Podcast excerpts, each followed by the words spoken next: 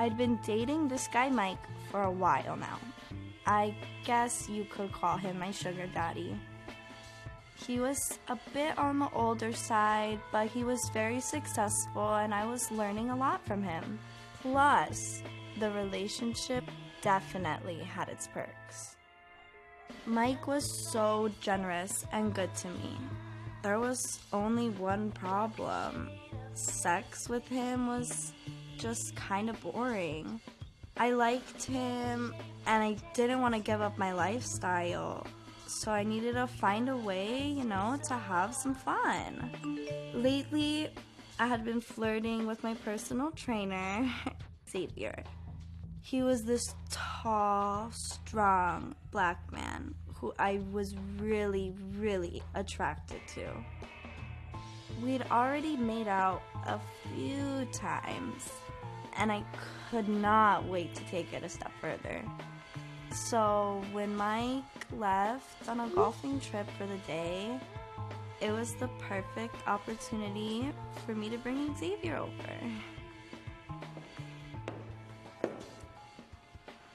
Are you sure we're alone? I'm positive you've been golfing, so we have the house all to ourselves today, all day. Mm-hmm.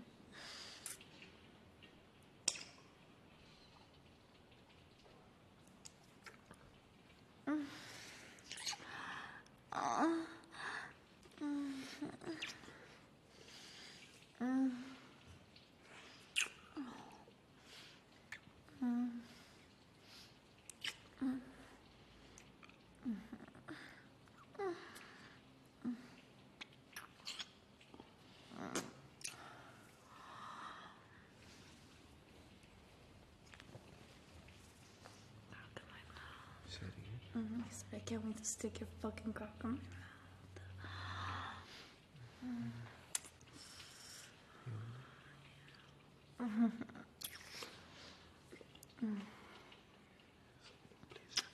Mm, Can I please have your cock, Daddy?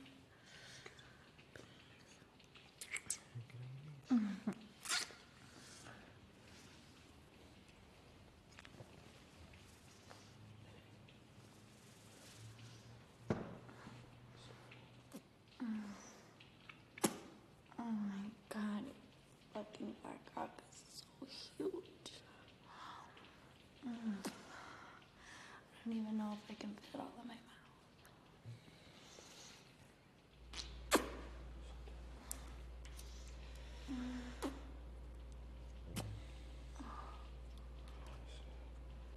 Mm,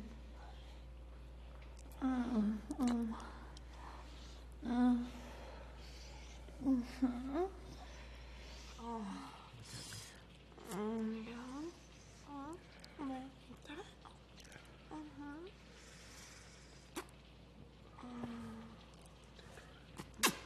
Mm. Mm. Mm. Ah. Mm. Mm. Mm. Yeah, I like that. Yeah. Oh my god, your fucking cock is so huge. Oh my god. I can't fit it all in my mouth. Mm. Mm.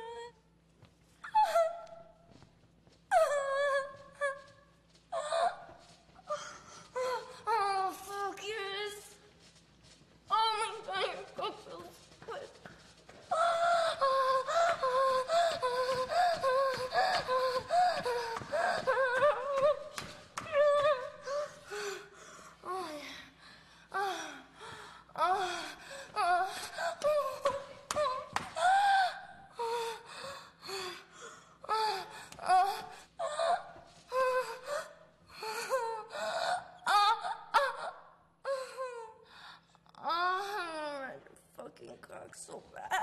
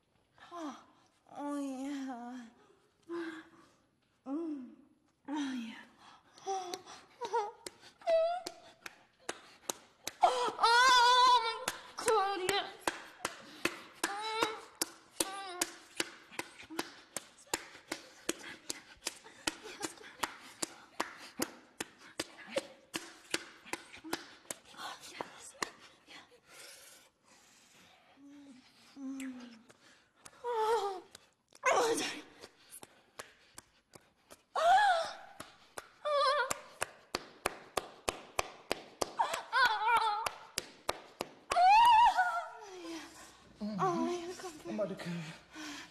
Oh, come for me. Come. Come here. Come. Come here. now!